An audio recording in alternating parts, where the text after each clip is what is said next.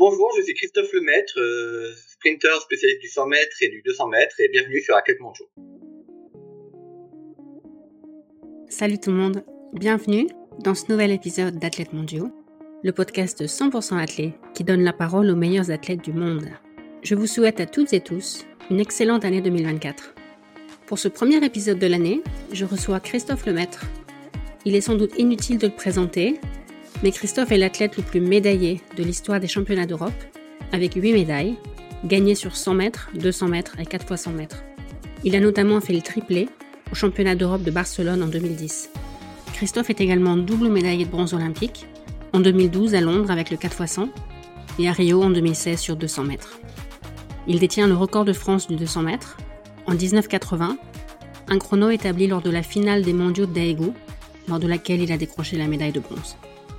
Dans cet épisode, Christophe nous parle évidemment de ses médailles et de ses records, mais aussi de sujets plus personnels, notamment de harcèlement scolaire, de prépa mentale et de ce qu'il estime le plus important dans l'athlète.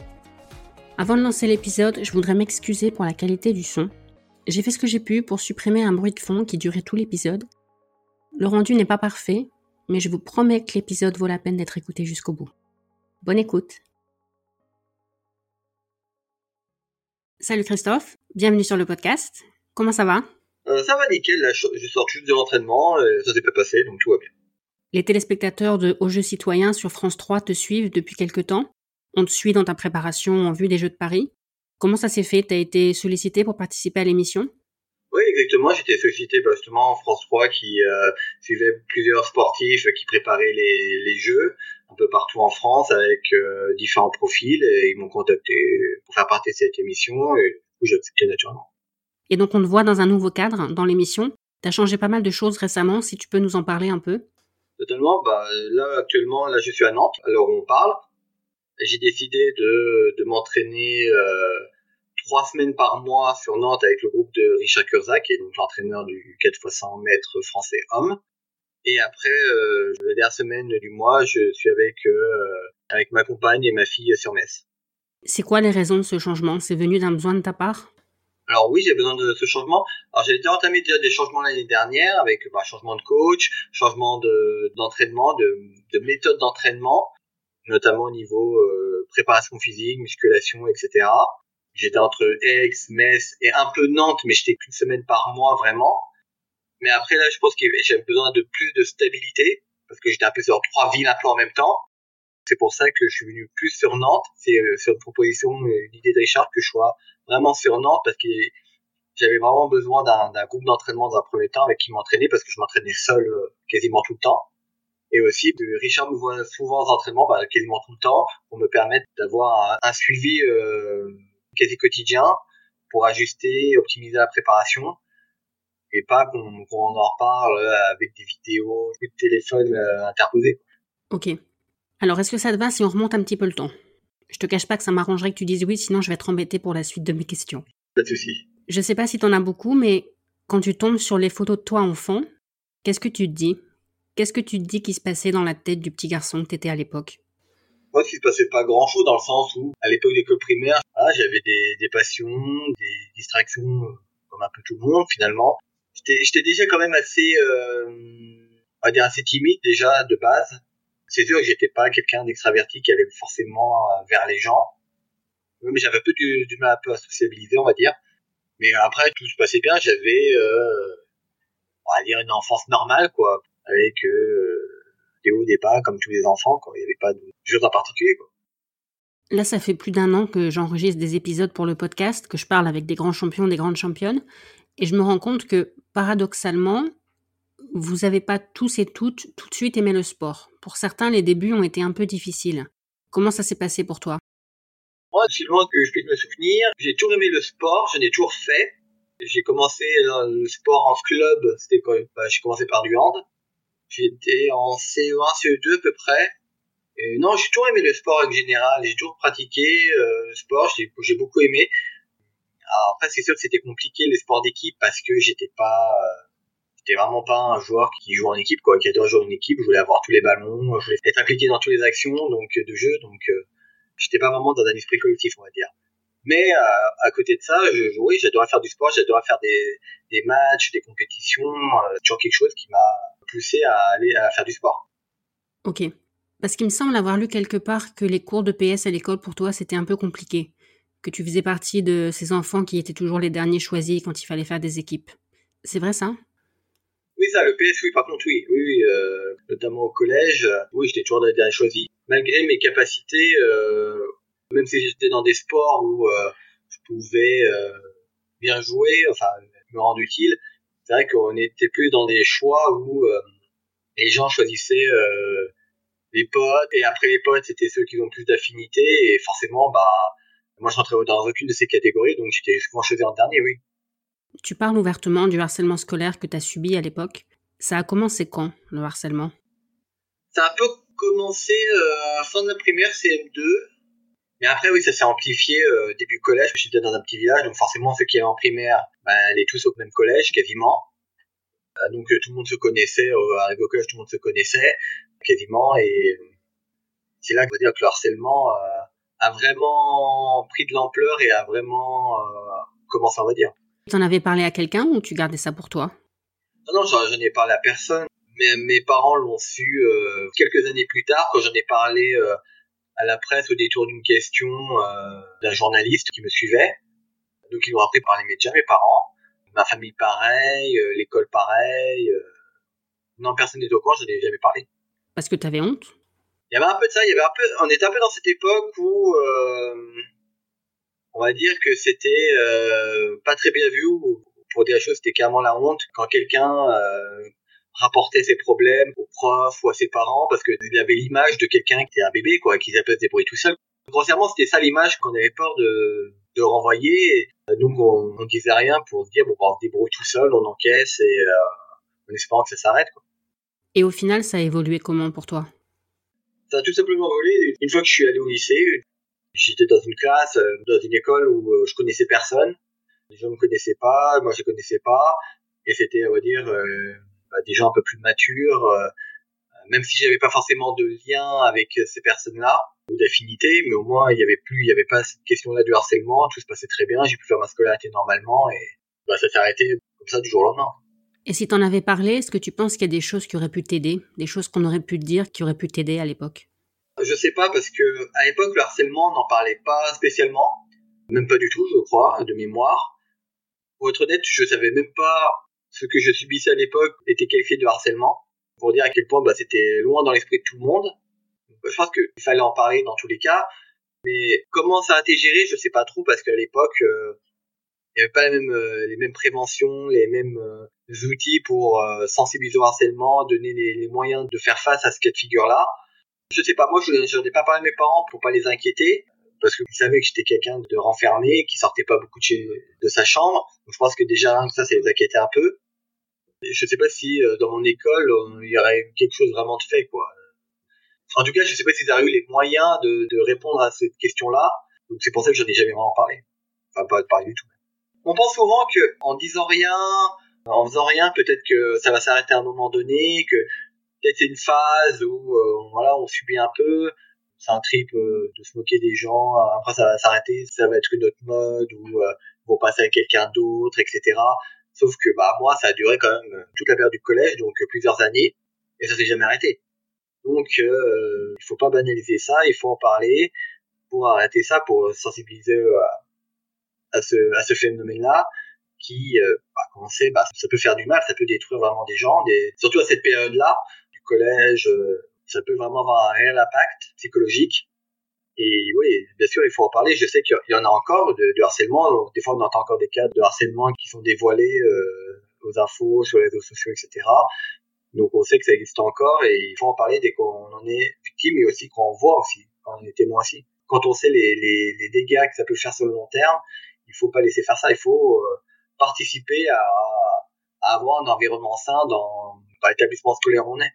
Qu'est-ce que tu voudrais dire aux parents? Est-ce que tu penses qu'il y a des signes qui peuvent alerter les parents qu'il se passe quelque chose? Voir si son enfant est plus renfermé que d'habitude, il sort moins de chez lui, euh, il voit pas beaucoup de personnes, alors d'habitude peut-être il sortait un peu plus, il était un peu plus joyeux. Voir aussi euh, par rapport aux résultats scolaires, parce qu'on sait que le harcèlement peut avoir un réel impact sur la scolarité, qu'il y a une baisse des résultats et de la participation de l'enfant alors qu'il n'y avait aucun signe vraiment courant avant de ces signes-là. Ouais, essayer de discuter avec l'enfant, voir si tout se passe bien euh, à l'école. Euh. Il faut essayer vraiment d'aborder ça de manière, de manière naturelle, simple, sans essayer de de tirer les verres du nez à l'enfant. Il peut se renfermer encore davantage et ça peut être encore plus compliqué. Il faut essayer de l'accompagner, c'est de, l'encourager, c'est de lui faire comprendre. Les parents sont des personnes de confiance à qui on peut se confier, qui seront là pour nous aider. Mais aussi que les parents ne, banalisent, pas le harcèlement parce que on peut avoir des parents qui pensent que euh, le harcèlement c'est quelque chose de normal, que justement ça permet à l'enfant de se renforcer, que il faut qu'il apprenne à se débrouiller tout seul. Sauf que c'est pas le cas de tout le monde. Tous les enfants réagissent différemment au harcèlement et il y des enfants qui euh, n'arrivent pas à gérer ça, n'arrivent pas à gérer le harcèlement et euh, et se retrouvent démunis et ne savent pas quoi faire. Donc il faut que les parents prennent conscience que le harcèlement c'est que du négatif, ça peut détruire et quand l'enfant est dans une impasse, il faut l'aider il faut pas se dire que c'est normal, que c'est des enfants entre eux, c'est normal, ils se chamaillent, ils, se cherchent, etc. Ça fait partie de la, vie scolaire. Non, c'est des stéréotypes, c'est faux. Et euh, il faut prendre conscience que euh, le harcèlement n'apportera que du mal à, l'enfant, que ça peut avoir des conséquences graves et que du coup, il faut intervenir quand son enfant est victime de harcèlement. Et côté harceleur, si on pense que son enfant est potentiellement harceleur, est-ce que tu penses qu'il y a des choses qu'on peut dire? Il y a des choses qu'on peut dire, euh, essayer de faire comprendre les conséquences du harcèlement. On va le redire, mais le harcèlement peut avoir des conséquences désastreuses qui peuvent aller très loin. On sait tous qu'il y a des enfants qui peuvent aller avoir des pensées noires, même se suicider à cause du harcèlement.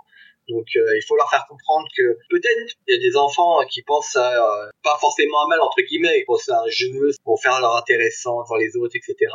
Mais qu'en face ça peut faire très mal, surtout quand c'est répété et que euh, bah après si l'enfant qui harcèle commet l'irréparable eh ben on peut se dire bah c'est notre faute c'est moi qui l'ai harcelé c'est moi qui l'ai poussé entre guillemets à, à, réagir comme ça. Et on peut avoir donc la mort d'un élève sur la conscience.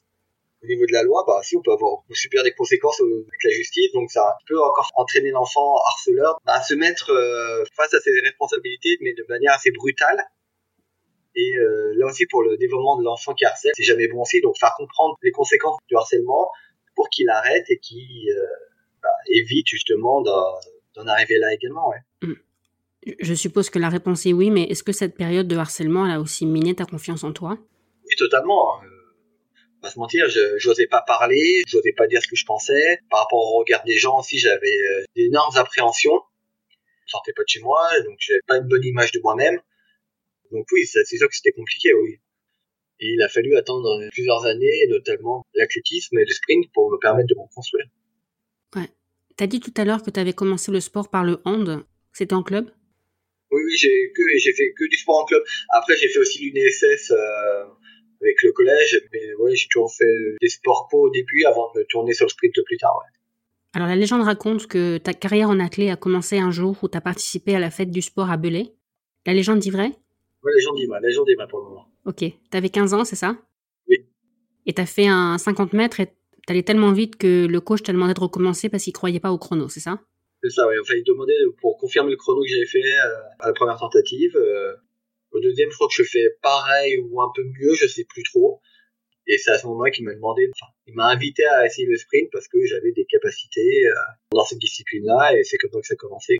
Mais t'en avais conscience, toi? Je savais que je courais vite, plus vite que mes camarades de classe quand je faisais de l'EPS, à l'UNSS ou euh, quand j'étais en club de sport co. Mais après, je me disais jamais que ça, ça me permet de courir plus vite que les autres euh, bah, dans une vraie épreuve de sprint, quoi, comme des athlètes qui ont euh, l'habitude de courir vite, de s'entraîner pour ça. Ce premier coach, c'était pas Pierre Carraz Non, c'était Jean-Pierre Nair.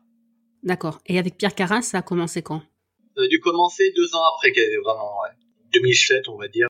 J'ai un peu commencé à travailler avec lui en 2006. Des fois, je m'entraînais et des fois, j'allais sur Aix quelques fois. Mais après, en 2007, je crois que c'est vraiment là, à ce moment-là, j'ai commencé à, m'entraîner avec lui euh, plus fréquemment.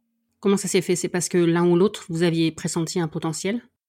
Pierre Carraz euh, ouais, a vu que j'avais des capacités et euh, une grande marge de progression parce que techniquement, je courais très très mal. Ok. Et du coup, il sentait que ça pouvait aller vite. Donc, c'est pour ça qu'il m'a demandé de m'entraîner avec lui plus sérieusement. Donc une fois que j'avais fini mes études, euh, mon BEP à, à Belay, je suis parti sur Aix-les-Bains pour faire mon bac pro. Et en même temps, bah, j'étais logé par le club euh, en colocation avec d'autres athlètes aussi pour pouvoir passer toute la semaine sur Aix entre les cours et les entraînements et le week-end rentrer chez moi. C'est comme ça que je me suis installé petit à petit avec les mains. Mais au début, c'était juste pour le plaisir de voir jusqu'où tu pouvais aller ou déjà tu sentais que tu pouvais devenir pro? Non, je me suis jamais posé la question si je pouvais devenir pro ou pas. Je voyais que je progressais chaque, à chaque course, à chaque saison. Devenir pro, c'est venu euh, naturellement en fait. Au fur et à mesure que je progressais, euh, c'est venu comme ça à un moment donné avec euh, mes premiers contrats qui m'entier. Bah, je me suis dit bah je pensais être pro et ça s'est vraiment fait, on va dire sur le tas. Ouais. Et est-ce que tu avais aussi une envie de revanche quelque part, de prouver à certaines personnes qui s'étaient moquées de toi qu'elles avaient eu tort? Pas spécialement, non. Il n'y avait pas cette envie de revanche. C'est vrai qu'à un moment, j'avais envie de courir vite pour montrer aux autres que j'étais capable de réussir dans un domaine, que j'étais très bon dans un domaine. Je voulais, euh, on va dire, améliorer le regard des autres par rapport à moi, en fait. C'est sûr que ça me rendait fier de, de courir vite, de continuer à claquer des chronos, de gagner des courses. Et j'étais content de voir euh, que j'attirais le regard des gens, mais de manière positive pour une fois, c'est sûr que ça m'a aidé à, à reprendre confiance en moi et, euh, et, à favoriser le fait que je puisse continuer à, à, enchaîner les entraînements, les compétitions, parce que c'était quelque chose qui me plaisait déjà dans un premier temps. La compétition, le sprint, c'est quelque chose qui me plaisait, mais aussi bah, ça me faisait un bien fou mentalement. Ça montrait que j'étais capable de réussir dans, dans, quelque chose, et aussi de montrer aux autres que j'étais capable de réussir justement dans un domaine précis. Mais c'est pas un double tranchant ça de, de faire les choses pour changer le regard des autres? Disons que le regard des autres n'était pas euh, ma priorité. Moi, ma priorité, c'était vraiment la compétition, aller le plus vite possible, essayer de battre mon chrono, mon record personnel à chaque course, gagner la course. C'est vraiment ça qui me motivait euh, pendant la course. Je pensais pas dire, ah, il faut que je pense à, aux autres qui me regardent, nanana. Le regard positif des gens était une conséquence de mes résultats. Mais je ne courais pas pour ça. Je courais quand même pour moi-même et pour euh, mes, les objectifs que je m'étais fixés pour la course, en fait. Ok. Alors en 2008, tu as gagné les mondiaux juniors sur 200. Oui. L'année suivante, en 2009, les Europes juniors sur 100. Oui. J'ai entendu qu'à une époque, tu avais peur du 200. C'était à cette époque-là? Longtemps, hein, j'ai eu peur du 200. Euh, il m'a fallu au moins euh, quinzaine d'années, même. peut-être un peu moins, mais euh, ouais, au moins une dizaine d'années pour que cette peur du 200 disparaisse. Hein. Mais t'avais peur de quoi exactement? Du lactique, de la fatigue que j'allais ressentir après la course. Euh, je suis pas une personne qui a une grosse capacité aérobique, qui a, qui a un gros cardio, donc dès que je faisais à 200, j'étais euh, j'étais vraiment lactique euh, et j'avais le souffle euh, très saccadé, très, j'étais vraiment essoufflé. Quand je voyais dans l'état que je me mettais après chaque 200, j'avais pas envie de courir en fait il y avait des moments où j'étais dans les blocs et j'avais juste une envie, c'est que la course soit annulée et que je fasse autre chose, quoi. Et dans ces cas-là, pourquoi tu continuais le 200 Pourquoi tu décidais pas de te concentrer sur le 100 mètres? Parce que tu sentais que tu avais plus de potentiel sur le 200 À l'époque, non, parce que j'étais meilleur sur 100 que sur 200. Il y avait vraiment du temps pour que j'apprivoise un peu la, distance, pour que la tendance s'inverse et que je sois plus un coureur de 200 que, que 200 mètres. Mais même quand j'étais plus un coureur de 200, par exemple, quand j'ai gagné euh, la médaille de bronze à en 2011, ouais. j'étais toujours dans cette peur-là quand même. J'avais toujours, malgré le fait que ça m'a amené une médaille mondiale, j'avais toujours cette peur du, du 200 mètres qui partait pas. Et j'ai continué parce que bah, Pierre Carras voulait que je continue les deux parce que euh, les deux peu liés. Le fait de pouvoir encaisser à 200 mètres me permettait justement de, de tenir la vitesse max euh, sur 100 mètres et donc c'était les deux étaient complémentaires. Le 100 mètres, je faisais très ma vitesse max pour le 200 et le 200 me permettait justement de travailler mon endurance vitesse et ma capacité à tenir ma vitesse max sur 100 mètres. Les deux étaient liés et, ça faisait pas mal de doubler, mais euh, c'est vrai que comme disait de courir 200, euh, t'es pas très impatient d'y aller quoi. T'es impatient d'aller en compétition, mais paradoxalement pas très impatient de courir le 200 mètres. On reparlera de Daegu après, mais c'est quand même la course de ton record personnel, 1980, le record de France. Donc c'est quand même un, sacré chrono. Mais tu l'as fait à une époque où tu avais peur de la distance. Ça montre quand même que tu as réussi à, à te faire mal et aller au-delà de la peur. On n'a pas trop le choix, on est dans une finale mondiale, même dans les championnats du monde. Je savais que j'avais des capacités pour chercher le podium. Je pouvais me, me mettre mal. Et bah, surtout que c'est, si c'est le championnat du monde, euh, si t'as pas de mettre mal à des championnats du monde, à te dépasser, c'est-à-dire que bah, t'arriveras jamais à te dépasser, euh, quelle que soit la situation. Donc c'était normal que je me donne à fond, surtout qu'il y avait, il y avait vraiment une vraie possibilité de médaille. Il y avait aussi une possibilité de chrono parce que j'étais toujours euh, proche du record de France et j'arrivais jamais à le battre. Mais je savais que là, si je voulais être médaillé mondial, je n'avais pas le choix que de battre ce record de France-là. Donc il fallait que je me donne à fond pour chercher cette médaille et, euh, et enfin ouvrir mon, mon palmarès au niveau mondial aussi. Ta première sélection senior, c'est les mondiaux de Berlin en 2009 Je sais pas s'il n'y a pas eu euh, d'abord les championnats d'Europe à Turin en salle en 2009 aussi. En salle, oui, ok. Après, si tu parles en extérieur, euh, oui, je crois que c'est ma première sélection, ouais. Et malheureusement, tu te fais disqualifier pour faux départ. En quart de finale, il y avait encore des quarts de finale à l'époque, c'est ça? Ouais, il y avait quatre tours à l'époque, ouais. Tu sais pourquoi tu as fait le faux départ? C'est le stress de l'événement? J'étais même pas stressé en fait. Et je pense que c'est pour ça que j'ai fait le faux départ en fait. A fait pour le mondial de Berlin, c'était pas un objectif. Parce que j'avais déjà fait beaucoup de choses et euh, bah, au début, je m'attendais pas, en étant junior 2, me qualifier pour un championnat du monde. C'était pas l'objectif de base. Et en fait, quand je fais 10-04, bah, je pris pour justement pour ces mondiaux-là. Je pense que je l'ai pris trop comme un bonus parce que ma saison était déjà réussie et du coup, j'étais pas vraiment dedans en fait. Et je pense que c'est pour ça que j'ai fait ce faux départ. J'étais pas assez concentré, pas assez attentif. J'avais pas d'objectif et euh, pour ces mondiaux et du coup, bah, j'ai manqué de, de sérieux, de concentration. C'est pour ça que j'ai fait faux départ, je pense. Ok. En tout cas, fin 2009, tu es désigné révélation de l'année par la Fédération européenne. Et puis après arrive l'année 2010 où tu as fait beaucoup parler de toi. C'est notamment l'année où se sont multipliés les jeux de mots plus ou moins réussis avec ton nom de famille. Est-ce que tu les trouves drôles ces jeux de mots ou est-ce qu'à un moment tu t'es dit, bon, les amis, il faudrait essayer d'innover un peu parce que vous faites tous les mêmes? Oh non, ça m'énervait pas, ça me faisait rire. C'est vrai que bon, bah, c'était attendu des fois. Euh, c'était pas surprenant, mais bon, non, ça me faisait rire, c'était sympa. Parce qu'il y en a plein. hein. Le, le maître du 100 mètres, le maître et les autres, le maître c'est lui. Ouais, le maître du temps. et- Je pense que je ferai pas de jeu de mots dans le titre de l'épisode, mais manifestement, si je décide d'en faire un, tu m'en voudras pas. Ok, ça marche. 2010, c'est évidemment aussi l'année où tu passes sous les 10 secondes. Je me suis posé la question, avant d'enregistrer l'épisode, de te parler ou pas de la question du premier blanc, parce qu'en passant sous les 10 secondes, tu étais le premier blanc à le faire.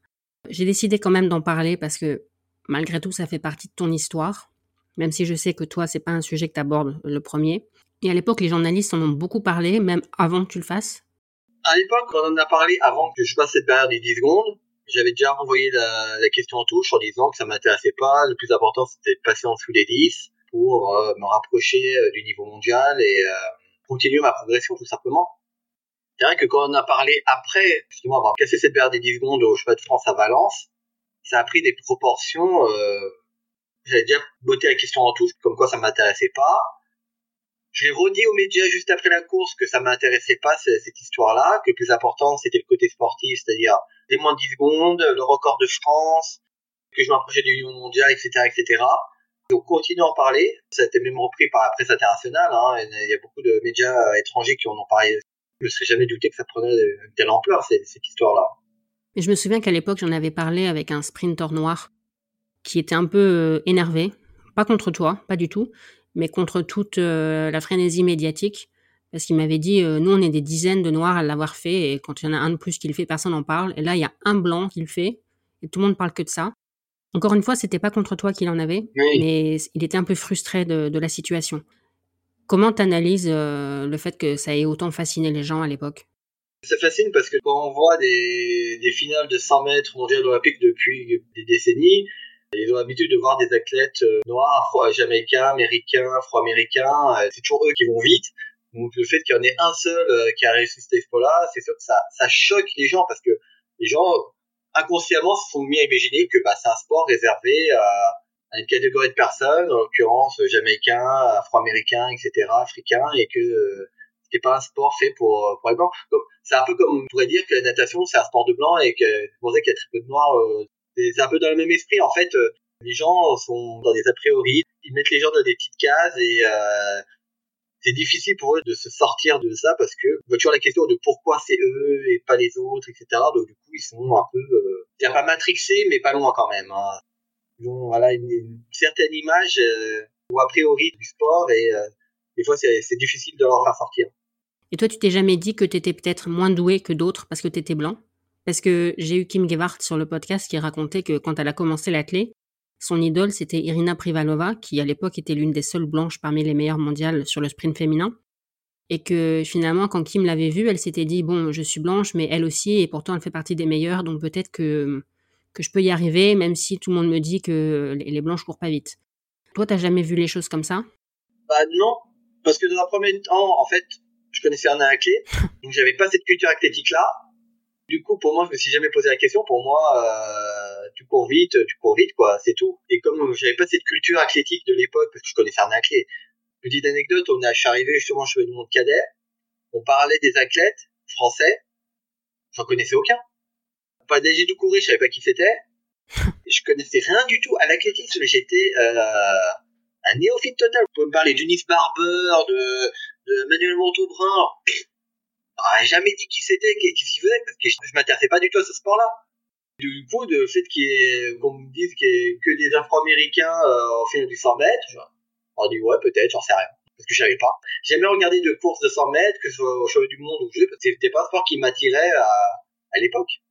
Ok. Donc en 2010, tu passes sous les 10. D'ailleurs, en fin de saison, à Rieti, tu améliores de nouveau ton record en 9,97. Entre-temps, il y avait évidemment eu les championnats d'Europe de Barcelone où tu fais le triplé 100, 200, 4 x 100. Exact, ouais. En finale du 100 mètres, tu as le moins bon temps de réaction de tous. Qu'est-ce qui se passe dans la tête quand on voit tout le monde devant, comme ça Surtout sur un 100 mètres? Ça m'a pas perturbé plus que ça. J'ai vu que tout le monde était devant moi, mais j'ai pas paniqué, j'ai couru comme d'habitude en fait. Sans réfléchir, j'ai fait mon schéma de course habituel, de manière totalement inconsciente évidemment. Mais voilà, j'ai couru, et justement, au contraire, quand j'ai vu les gens devant moi, il y a eu un, ouais, une rage supplémentaire de, bah, de les rattraper, une motivation supplémentaire de les rattraper. Ça m'a jamais crispé, ça m'a jamais mis la pression, j'ai continué à courir comme d'habitude. J'avais bien sûr la pression de, de l'événement, de la finale, de cette possibilité d'être euh, médaillé européen, voire même champion d'Europe. Mais après, pendant la course, euh, tout allait bien. J'ai couru comme d'habitude, comme j'ai l'habitude de faire dans toutes mes courses. Et je pense que c'est ça qui m'a aidé parce que tout se faisait euh, naturellement, euh, que je me pose de questions. Euh, tout roulait tout seul en fait. Donc j'avais juste à courir comme d'habitude. On va dire que la victoire s'est faite toute seule. Enfin, je mais j'y cours quand même. Donc, mais, mais j'ai pas eu besoin de me prendre la tête, de forcer des choses. J'avais juste à faire comme d'habitude et ça suffit bah, pour rattraper les autres et dépasser et gagner. Tu dirais que ta taille, c'est un avantage ou un inconvénient? Tu mesures un 90, c'est ça? Ouais, c'est ça, ouais. Je pense que c'est possible de partir vite, même si on est grand. C'est une question de travail. C'est sûr que par rapport à, des petits formats, c'est sûr qu'ils vont partir avant moi. Ils vont être plus explosifs, ils vont mettre plus de fréquence, donc forcément, ils vont devant. Mais je pense qu'il y a quand même moyen de trouver d'autres armes avec notre grande taille pour compenser et euh, faire de bons départs. Je pense qu'on a vu Bolt, par exemple, il était plus grand que moi, il avait des grandes jambes, il avait même à bien partir. Je crois Poel était quand même assez grand, Safa Poel, même s'il était plus euh, plus musculeux, il était quand même assez grand. Donc je pense qu'on peut quand même aller vite, du moins partir vite, même si on est quand même un peu longiligne. Et t'as quand même fait 6,55 sur 60 mètres. Si on est vraiment mauvais au départ, on n'arrive pas à faire ce chrono-là sur 60. Oui, voilà. À Barcelone, les championnats étaient relativement courts, non? Six jours? Ouais, c'est ça, ouais. À l'époque, je sais pas s'il y avait encore quatre tours. Non, il n'y avait, avait, que trois, heureusement. ouais, heureusement, ouais. La fatigue, ça a été un problème? Bah, ça a fait me coûter euh, le titre sur 200, oui. Ouais, ça s'est joué à pas grand-chose. Oui, non, parce que je faisais euh, la finale du 100 mètres, avec tout ce qu'il y avait autour, après euh, le tour d'honneur, les médias, le contrôle antidopage, etc. Et le lendemain à 10h, 10h30, j'avais les séries du 200. Donc je me suis couché super tard, je devais me lever tôt pour voir mon petit déj, m'échauffer et, euh, et partir faire les séries du 200. Hein. Et ça s'est joué dans les derniers mètres en finale du 200 face au Britannique Christian Malcolm. -hmm. Avant d'arriver à Barcelone, tu avais un objectif particulier? Il y avait quand même une plus grande densité sur 100 mètres que sur 200, dans le sens où euh, il y avait d'autres choppers qui avaient fait moins de 10 euh, la, la, même année, qui m'avaient battu justement la Coupe d'Europe par équipe à Bergen. Donc pour moi, c'était euh, le plus gros client sur 100 mètres. Et je savais que sur 200 mètres, j'étais un peu plus serein, même si j'aimais toujours pas la distance, mais avec Vincent, je me suis dit, bah, j'ai quand même de la marge, surtout qu'en deuxième partie de course, euh, j'arrivais à remonter tout le monde. Pour être honnête, je tablais sur deux médailles seulement pour Barcelone, dont un seul titre.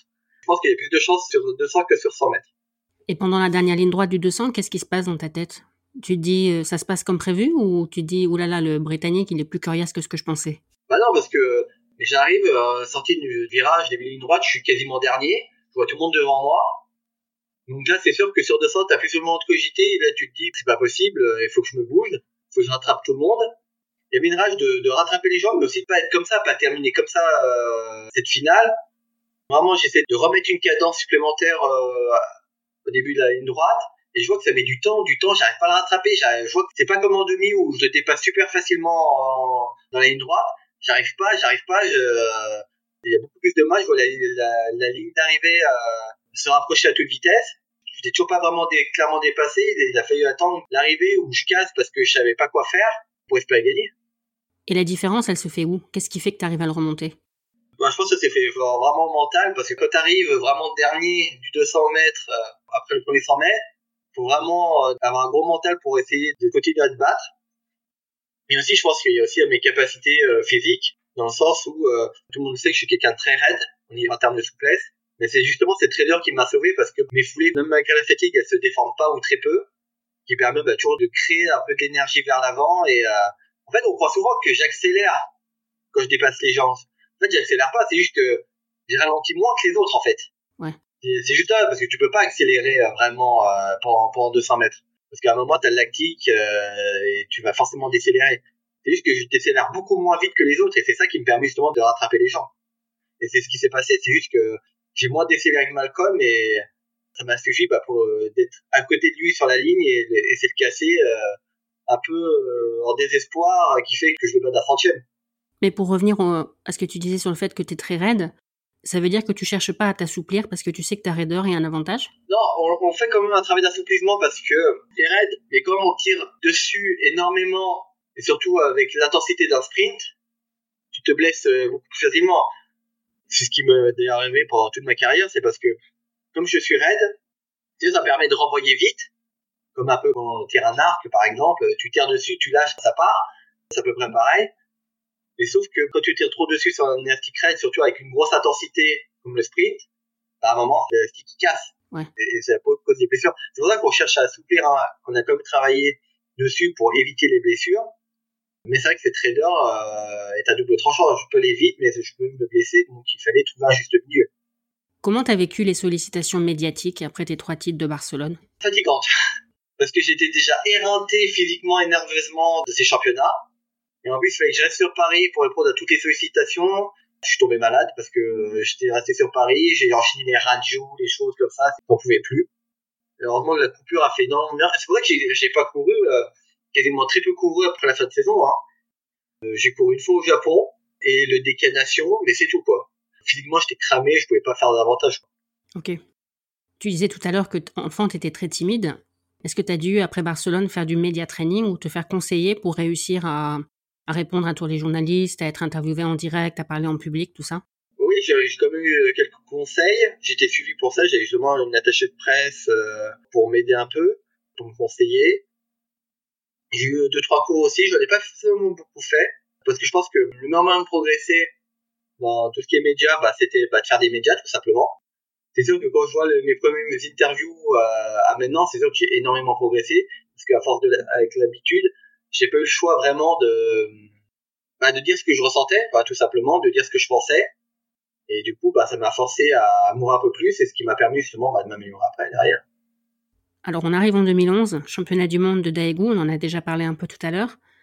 Quand tu arrives en finale du 200, donc c'est ta course record 19,80, est-ce que tu conscience pendant la course d'aller vite? Oui, j'ai d'aller vite, je voyais que tout se passait très bien. Euh, bien sûr, il y avait Bolt et Dix qui se sont détachés assez vite. Une fois dans la sortie de virage, j'étais juste à la lutte avec euh, le Norvégien, une Ndouré. Et je savais que euh, si j'étais devant lui, normalement, plus rien n'allait m'empêcher d'avoir cette médaille. Je me suis battu, je l'ai dépassé.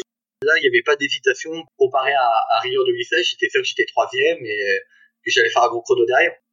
Avant cette course-là, ton record c'était 20-16 C'est ça, ouais. Ouais, donc tu l'exploses ton record. En, une seule course, tu passes de 20-16 à 19-80. Donc en termes de sensation, c'est pas du tout la même chose. Oui, bien sûr, oui. Et qu'est-ce qu'on est capable de ressentir à ces vitesses-là? Parce que ça va super vite. Est-ce qu'on peut quand même percevoir certaines choses? Parce que je ne courrais jamais à ces vitesses-là, Christophe. j'ai besoin que tu m'expliques. Évidemment, c'est vrai qu'on peut ressentir moi, j'ai toujours l'exemple, par exemple, de ma demi-finale de Rio sur le 100 et de la finale. Pendant la demi-finale, je sentais que tout allait bien, c'était fluide, je volais. Et vraiment, cette sensation de voler où tout se passait très bien. Je arrive à la fin de mon 200 mètres, je suis même pas fatigué parce que tout se passait tellement bien, tout était clean. Fais 20-02, donc j'étais pas loin de repasser encore en dessous des 20 secondes. Ça allait tellement bien que tu sentais les choses, tu volais, c'était, c'était rythmé, mais ça continuait à aller vite, ça continuait à vers, vers l'avant, tout allait bien à la finale, c'était pas pareil. Je sentais que c'était un peu plus tendu, un peu plus euh, crispé. Euh, c'était pas du tout la même sensation. J'ai pas retrouvé cette sensation de voler sur la piste. Pourtant, j'ai fait, euh, tout ça, je sais plus, route. En 13 C'est le chrono de ta médaille olympique que tu as oublié, c'est Oui, ça? c'est ça, j'ai un doute. J'avoue que j'ai pas l'info, j'aurais dû chercher. Bon, bref. Et voilà, j'ai eu devant un ou euh, plus d'un dixième, donc c'est beaucoup et pas beaucoup en même temps, mais d'avoir un tel écart, un top de sensations, c'était incroyable. Je me suis dit que si je faisais la même course que ma demi-finale dans un côté du finale, normalement ça devrait aller plus vite. Sauf que c'était pas le cas et, euh, et fort heureusement c'est pas allé plus vite parce que tout le monde y allait plus lentement que d'habitude et euh, j'ai quand même réussi à avoir cette médaille de bronze, mais en termes de, différence dans les sensations, je pouvais vraiment comparer les deux. Quand tu parles de ta demi-finale de Rio où tu avais l'impression de voler, là tu avais encore peur du 200 ou le déclic s'était fait? Non, ça allait un peu mieux. Mais malgré des goûts, j'avais encore un peu la peur du 200 encore. hein. Non, il m'a fallu, euh, ouais, à partir de Rio ou après Rio, euh, que ça a commencé à s'estomper, ouais. Ça a mis du temps, hein. Waouh. À Daegu, t'étais aussi sur 100 mètres, tu finis quatrième. C'était ta première finale mondiale, c'est ça? Ouais, première finale mondiale, ouais, 100 mètres, oui, exactement. C'est la fameuse course où Usain Bolt fait faux départ. Oui. Qu'est-ce qui domine au moment où tu le vois faire faux départ et être disqualifié? Est-ce que ça te déstabilise, ça te déconcentre ou est-ce que tu te dis euh, le favori est sorti, ça libère une place, il y a quelque chose à faire? Un peu les deux. Quand il fait faux départ, je vois un maillot jaune euh, qui part. J'ai tout de suite compris que c'était lui, la carrure. Donc il y avait bien sûr la surprise, forcément. Mais j'essaie quand même de me remobiliser en disant, il faut quand même courir. Là, il y a, il y a plus de chances de chercher une, une médaille. Mais il faut, il faut courir. Donc, je me suis battu pour rester concentré, pour rester dans ma finale. Mais c'est sûr qu'il y a quand même eu un choc quand j'ai vu ça, ouais. Tu faisais déjà de la prépa mentale à l'époque? Pas du tout. J'ai commencé vraiment le travail euh, psychologique euh, automne 2015. Mais avant, non. Ok. Alors on continue le fil de ta carrière, on arrive euh, à Helsinki 2012, les championnats d'Europe. Tu conserves ton titre européen sur 100 mètres. C'est ça, oui.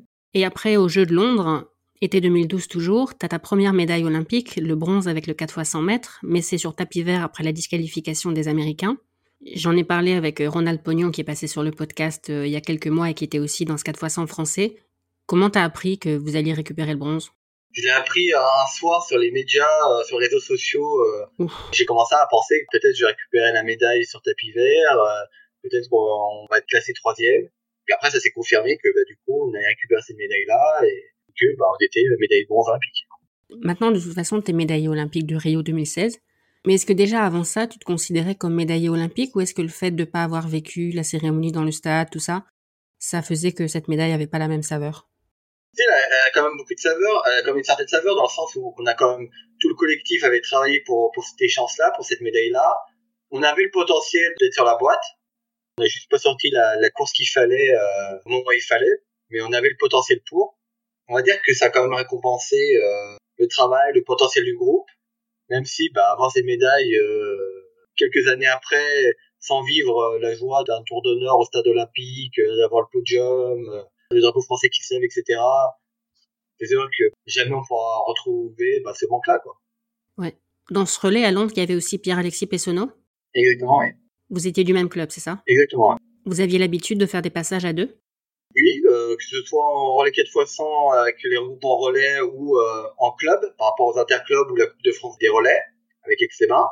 Donc on avait l'habitude de faire des passages. Et même euh, d'ailleurs, on est champion d'Europe à Barcelone. Il était dans le relais aussi, dans la finale. On va dire que c'était un, un passage qui était rodé, quoi. On se connaissait, ça se passait toujours très bien. T'as une position préférée dans le 4 x 100 La ligne droite opposée? Bah, j'étais souvent en ligne droite opposée, ouais. Ou après, c'était, euh, après, un peu plus tard, on m'a mis en quatrième aussi, ouais. Et t'as une préférence? Non, j'aime bien la ligne droite, euh, les deux lignes droites, j'aime bien, ouais. Ok. Quand Jimmy Vico a percé, vous avez un peu partagé l'attention médiatique. Est-ce que ça t'a un peu soulagé que les médias te laissent un peu plus tranquille? J'ai vécu, bah, déjà comme une chance pour le relais 4 x 100, parce qu'il fallait penser aussi au relais 4 x 100, d'avoir une personne qui était capable aussi de courir en dessous des 10 secondes. Normalement, ça permet de rehausser le niveau euh, du collectif. Et aussi, c'est sûr que niveau médiatiquement, bah, ça m'a soulagé un peu. Il y avait moins d'attention et ça m'allait très bien. Ça m'a permis d'être plus tranquille encore, oui. Alors à Zurich en 2014, au championnat d'Europe, tu remportes trois nouvelles médailles. Argent sur 100 et 200 et bronze avec le 4 x 100. Et tu deviens comme ça l'athlète le plus médaillé de l'histoire des championnats d'Europe avec 8 médailles. 4 en or, 2 en argent et 2 en bronze. L'année suivante, malheureusement, tu as des problèmes de blessure en 2015. C'est aussi pour ça que fin 2015, tu as décidé de commencer la prépa mentale. Parce que les blessures, c'est dur physiquement, mais mentalement aussi. Oui, il y, a, ça aussi. Euh, Il y avait aussi d'épisodes en 2015 ou euh, ou 2014-2015 où j'avais des problèmes avec le départ. J'avais un vrai blocage là-dessus. Ou même, je m'en souviens, l'entraînement, j'ai même pleuré à un moment, à une séance de départ, parce que je voyais que j'y arrivais pas, ça venait pas. Et aussi, bah, donc, je voulais réussir ces jeux-là, parce que je voulais euh, pas passer à côté de l'échéance. Et aussi, bah, parce que j'ai subi un peu un coup de pression de mon équipementier qui disait que si je faisais rien, euh, j'aurais plus rien. voilà, j'ai un peu de contrat, ou, ou alors j'ai un contrat juste euh, équipement, euh, dotation, mais c'est tout. Donc j'ai eu quand même un vrai coup de pression aussi par rapport à ça. C'est pour ça que j'ai décidé de faire appel à un psychologue du sport bah, pour m'aider à, à, travailler là-dessus, à supporter tout ça et à, et à mettre vraiment toutes les choses de mon côté pour y arriver. Et t'as vu les effets tout de suite? Pas tout de suite, parce que comme c'était la première fois que je faisais un travail là-dessus, bah, fallait du temps, que je puisse euh, voir les bienfaits dans un premier temps, commencer à parler, euh, que le psychologue commence à me connaître, etc. Mais c'est sûr qu'en fin d'année, ça m'a beaucoup aidé, oui. T'es arrivé début 2016 avec l'envie de faire un comeback? Ah, L'objectif, c'était, voilà, j'avais vraiment envie de, euh, oui, de revenir au plus haut niveau, de décrocher une finale olympique, et après, pourquoi pas une médaille derrière, oui. Mais t'étais pas aux Europes d'Amsterdam Non, parce que j'étais blessé. Je revenais tout juste de blessure.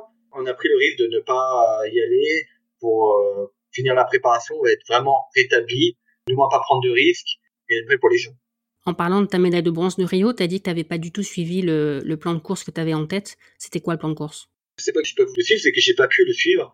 J'avais une idée de course idéale qui était de dépasser Shorty Martina qui était au couloir euh, devant moi et de retarder le plus possible la remontée de Bolt que je savais qu'il allait euh, être fort dans le virage euh, et donc euh, il allait me dépasser. Sauf que rien ne s'est passé comme prévu. Bolt m'a dépassé très vite et Shorty Martina, bah, je l'ai dépassé seulement à, sur la ligne d'arrivée ça va pas empêcher d'avoir ces de bronze, mais c'est vrai que euh, le plan que je m'étais imaginé ne s'est pas déroulé comme j'espérais. Mais t'as pas paniqué quand t'as vu que ça se passait pas comme prévu Non, j'ai pas paniqué parce que je voyais Bolt et De Grasse qui se détachaient, ce qui était logique, mais je voyais personne d'autre. Je voyais Jordi Martin à mes côtés, et c'est tout. Je voyais pas Adam Jimmy parce qu'il était au pouvoir 2, je crois. Elle était tout à l'intérieur. Donc je, je, me disais que je suis à côté de Jordi. Si je dépasse, je suis sûr des troisième. Donc je continue à me battre, à me battre, à me battre je vois que j'arrive pas à le doubler, donc je fais comme d'habitude dans ces cas-là, bah, je casse vraiment à fond. À un moment, je, je, me jette vraiment sur la ligne pour le battre au, au cassé. Après, on annonce des résultats où il y a Bolt, de grave, ce que j'avais vu. Après, je vois que ça met du temps, du temps, du temps.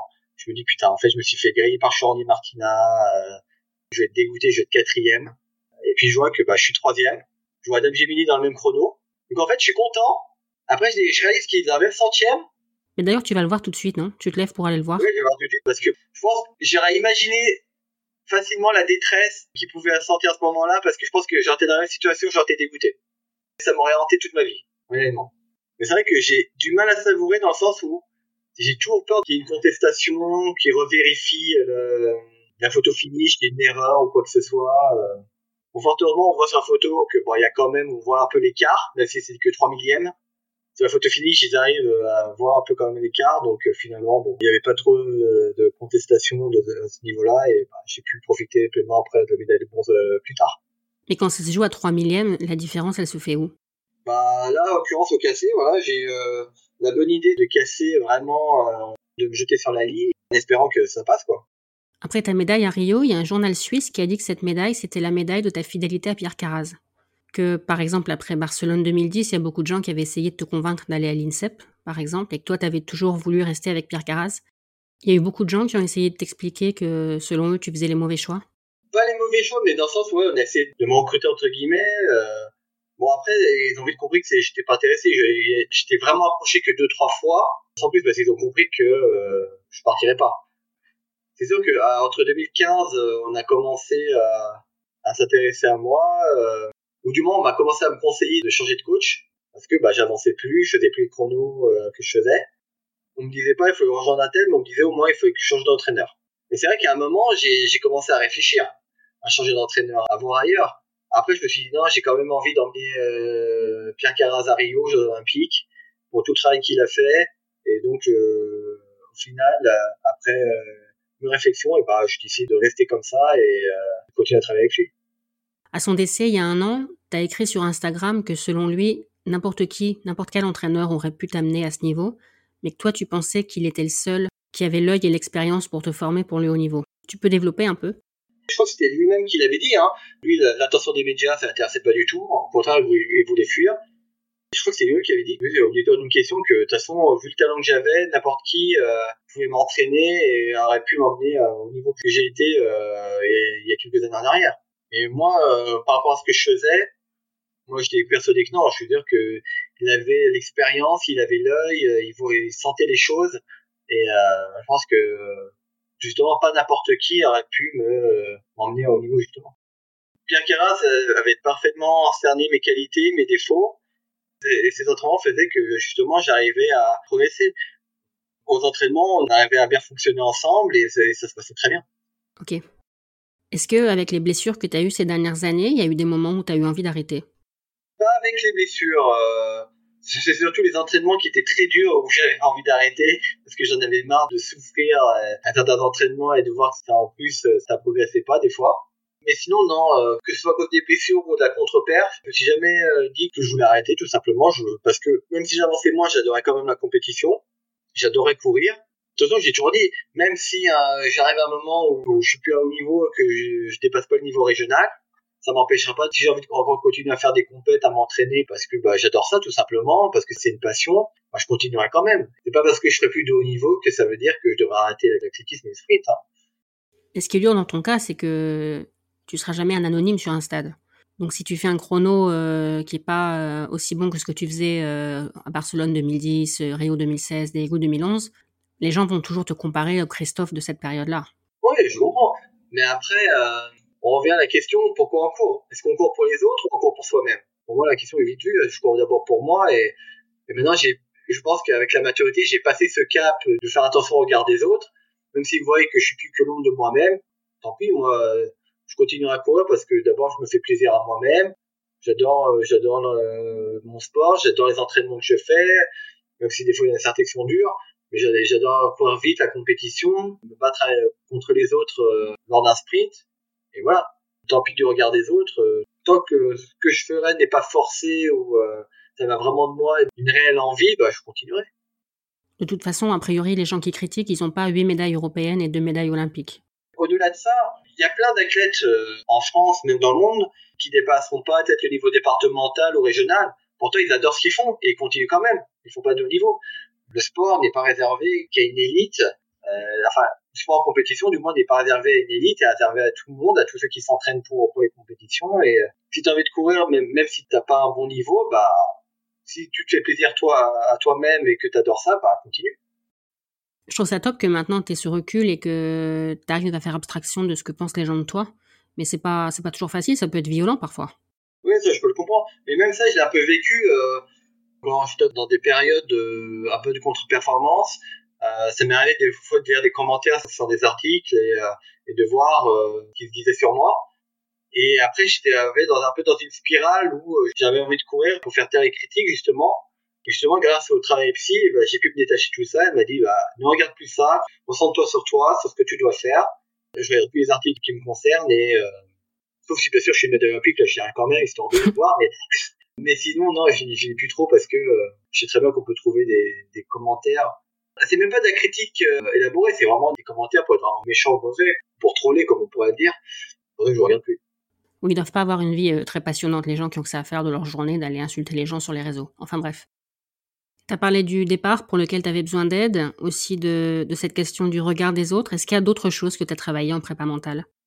Disons que sur mon approche dans les compétitions, comme je disais souvent, il y avait beaucoup l'insouciance euh, de la jeunesse, on va dire. Je fonçais sans me poser de questions, quel que soit mon adversaire, quel que soit le champ la compétition. Euh, je courais euh, sans me poser de questions. C'est sûr qu'avec bah, l'âge, la maturité, tu connais maintenant le milieu, tu connais les personnes, tu connais le niveau du sprint actuel t'as plus cette insouciance-là. Et avec la maturité, naturellement, tu te poses des questions. Voilà, tu t'interroges. Et c'est normal parce que tu as envie de progresser, de te remettre un peu en question, essayer de comprendre les choses. Il n'y a plus cette insouciance. Et je j'ai travaillé là-dessus pour trouver une autre approche mentale en compétition aussi. Pour essayer d'être capable de donner à 100% lors des compétitions, être capable de ne pas avoir de blocage et d'être capable justement de, de me dépasser euh, quand je suis à l'époque. On te voit toujours très concentré au départ des courses. À partir de quand tu te mets vraiment dans ta bulle avant une course? De toute façon, une fois que j'ai commencé mon échauffement, euh, moi je parle plus vraiment aux gens. Je, mon, je, je fais euh, ce que j'ai à faire, j'ai fait ma routine. Je suis, on va dire, le programme que je me suis fixé pour mon échauffement. Après, une fois dans les blocs, bah, j'essaye de penser qu'à moi, de me motiver, même si je suis toujours motivé encore, je suis des compétitions, mais ce que je veux dire, c'est de pas me disperser, on va dire. De pas me disperser, être centré vraiment sur moi, sur ma course, sur euh, ce que je dois faire euh, pour aller vite, etc. Donc, tout ce genre de choses. Et est-ce que tu as parfois euh, vécu des situations un peu cocasses en chambre d'appel? On entend parfois des athlètes raconter que d'autres, je sais pas, se sont mis à danser devant eux, leur ont craché aux pieds. Euh... T'as vécu des choses comme ça? Ce genre d'intox là, non. Ou alors je l'ai pas vu, faut être honnête. Ce qui était marrant, c'est que tu avais des sprinters de différentes nations qui parlaient entre eux, qui discutaient entre eux, qui rigolaient entre eux, alors qu'ils étaient en chambre d'appel pour une demi ou pour une finale. Tu disais, waouh, euh, moi je pourrais pas faire ça. Après oui, il y en a qui, ouais, qui bougeaient dans tous les sens, etc. Donc oui, il y avait beaucoup de personnes, euh, on va dire vraiment à l'opposé de moi, et qui faisaient, voilà, qui étaient vraiment plus extravertis ou euh, qui avaient beaucoup plus de gestuels, on va dire. En général, je restais assis, j'attendais. Des fois, je me levais pour me réchauffer, pour faire des, gammes euh, très actifs, euh, très fréquents, histoire de ne pas m'endormir, justement, rester chaud et surtout euh, nerveusement rester éveillé. Mais sinon, en termes de déplacement, je faisais, on va dire, le strict minimum. Ok. Je vais te poser la question que je pose à tout le monde. Ce podcast s'appelle Athlète mondiaux parce que ce que j'aime le plus dans l'athlète, c'est que l'athlète, c'est un sport universel qui peut être pratiqué partout dans le monde. Qu'est-ce que toi, t'aimes le plus dans l'athlète dans un premier temps, c'est euh, le côté individuel, parce que tu es seul contre les autres. C'est vraiment chacun pour soi. Quand tu gagnes, t'as la gloire que pour toi, même si après, euh, derrière, on sait très bien qu'il y a toute ton équipe qui t'a aidé, etc., performant. Mais euh, sur le moment, on va dire que la gloire te revient à toi tout seul. Mais si tu perds, bah tu peux pas dire ah c'est la faute de machin parce que au foot ou dans, ou dans les sports co, foot, mais voilà, tu peux perdre parce que le gars a fait de mauvais passe ou le gardien s'est troué, les autres ont mal joué. Non, là, tu peux dire que bah il y a que toi et c'est toi avec le chrono et les autres quoi, c'est tout. Donc si t'as perdu, c'est juste que les autres étaient plus forts que toi ou toi t'as mal couru, mais voilà, le résultat dépend que de toi. Si t'as perdu, faut que tu réfléchisses pourquoi t'as perdu, mais et te remettre en question. Mais mais tu peux pas rajouter la faute sur les autres. C'est ça que j'aime bien aussi. Donc à l'époque où les gens te disaient que tu devais changer de coach parce que tu n'avais plus les résultats d'avant, parce que soi-disant c'était la faute de Pierre Carraz, toi t'as jamais vu les choses comme ça? Non, parce que un, euh, je trouve que c'était assez euh, tiré par les cheveux dans le sens où les gens ne savent pas ce que je fais aux entraînements, dans quelle forme je suis aux entraînements, ils savent pas euh, comment je m'entraîne. Le problème c'est qu'ils voient que le résultat et ils se disent forcément il fait des bons résultats, il doit changer de coach. Sauf que prenez peut-être le problème d'ensemble ensemble qu'est-ce que j'ai fait aux entraînements, comment je m'entraîne et comment quels sont les chronos aux entraînements. Enfin, c'est pas parce que il y a des moins, moins bien que c'est forcément à cause du coach. Il y a peut-être d'autres éléments qui ont fait que bah, j'ai couru moins bien. Et moi, quand je, m'entraînais, je savais ce que j'ai dans l'entraînement, je savais ce que j'étais capable de produire aux entraînements. Donc, euh, s'il y a eu des moments de moins bien, c'était évident que c'était pas l'entraînement lui qui était mis en cause. C'est juste qu'il y a d'autres facteurs, comme par exemple des blessures qui m'ont ralenti, euh, ou peut-être des facteurs externes qui font que bah, j'étais moins performant, etc. Mais j'étais persuadé que c'était pas ça le cœur du problème. En plus, je t'ai entendu dire à propos de lui que même si de l'extérieur il était vu comme un coach euh, ancienne école, en fait, il cherchait toujours à s'améliorer, à apprendre de nouvelles choses, à continuer à se former. Totalement. Et il nous racontait toujours des anecdotes sur ce qu'il avait appris par rapport à d'autres entraînements, mais de, de sprinteurs étrangers, aux États-Unis, en Italie, etc il n'était pas ancré sur euh, ce qu'il faisait en France, quoi, sur le type d'entraînement français. Donc non, il avait quand même euh, de l'expérience, aussi euh, beaucoup de connaissances de ce qui se faisait aussi un peu partout dans le monde et à différentes différentes époques aussi, et ce qui permet de justement bah, de d'optimiser sa préparation lors des entraînements. Mmh si ta fille ou si un autre enfant venait te voir et te disait ah, j'ai besoin de tes conseils, euh, qu'est-ce que je peux faire euh, pour avoir ta carrière, pour faire du haut niveau? Qu'est-ce que tu répondrais? Bah Justement, de ne pas se concentrer au niveau, justement. D'abord, de se concentrer euh, sur l'entraînement, sur les compétitions qu'il va faire, mais de ne pas penser au niveau. Profitez juste des instants présents, de, des entraînements avec, ses, avec ses camarades, ses amis, de se donner à fond en compétition, mais de ne pas penser au niveau. Le haut niveau, on y pensera quand il sera plus grand, quand on verra qu'il a des capacités, d'abord se concentrer sur euh, tout simplement sur le jeu, sur la passion, le plaisir de cultiver ça, parce que l'athlétisme c'est un sport assez ingrat. On fait beaucoup de choses dures, des entraînements durs, mais des fois pour gagner quelques centièmes, euh, quelques millièmes, et, euh, et, des fois même pas même pas progresser d'ailleurs. Et, et c'est dur, c'est un sport très dur. Donc il faut avoir d'abord cultivé cette passion, cette envie, cet amour, on va dire, de, de ce sport-là, avant de penser à haut niveau. Qu'est-ce qu'on peut te souhaiter pour 2024, Christophe? Tout simplement euh, la forme, la santé, pas de blessures et euh, espérer que j'atteigne mon objectif, c'est-à-dire bah, me qualifier pour les Jeux Olympiques, tout simplement. Tu vises une distance plus qu'une autre? Déjà, retourner sur le collectif 4 x 100, déjà. Et après, bah, si je peux me qualifier en individuel, je prendrai aussi, quelle que soit la distance, ce sera toujours ça de prix. Merci pour ton temps. Il y a encore, il y a quelques jours, quelqu'un qui m'a dit que je devais t'inviter. Alors j'ai pas dit que c'était prévu parce que je voulais pas me porter la poisse, mais je sais que je vais faire des heureux. Est-ce que tu veux ajouter quelque chose? Bah, Très content d'avoir pu parler de divers sujets, bah, du harcèlement aussi notamment, et aussi un peu parler bah, de ce qu'on a parlé de la question sur les jeunes, de pas se focaliser d'abord sur le niveau, d'abord se focaliser sur soi-même, le, jeu, euh, l'envie, le plaisir, euh, qui sont des valeurs importantes. Euh, on réfléchira toujours à l'avenir plus tard quand ils sont plus grands. Ouais. Mais c'est vrai que toi et d'autres, vous faites rêver les enfants qui vous voient à la télé? T'as jamais vu ça comme un poids, comme une responsabilité de devoir être à la hauteur? Non, j'ai jamais vu comme un poids. C'est sûr que ça faisait plaisir de voir des enfants. Euh, j'ai reçu des messages comme quoi euh, ils ont commencé le course à pied ou le sprint euh, en me regardant. Donc c'est sûr que ça m'a fait plaisir de faire découvrir des vocations, faire découvrir mon sport à, d'autres personnes et qui, justement bah, s'y essayent également. Ça me fait plaisir d'attirer du monde dans ma discipline même d'accueil en règle générale, parce que quand on est gamin, on, on touche à tout. Donc même s'ils veulent faire du sprint, des fois ils peuvent s'essayer à d'autres sports, à d'autres disciplines et peut-être se rêver dans cette autres disciplines-là.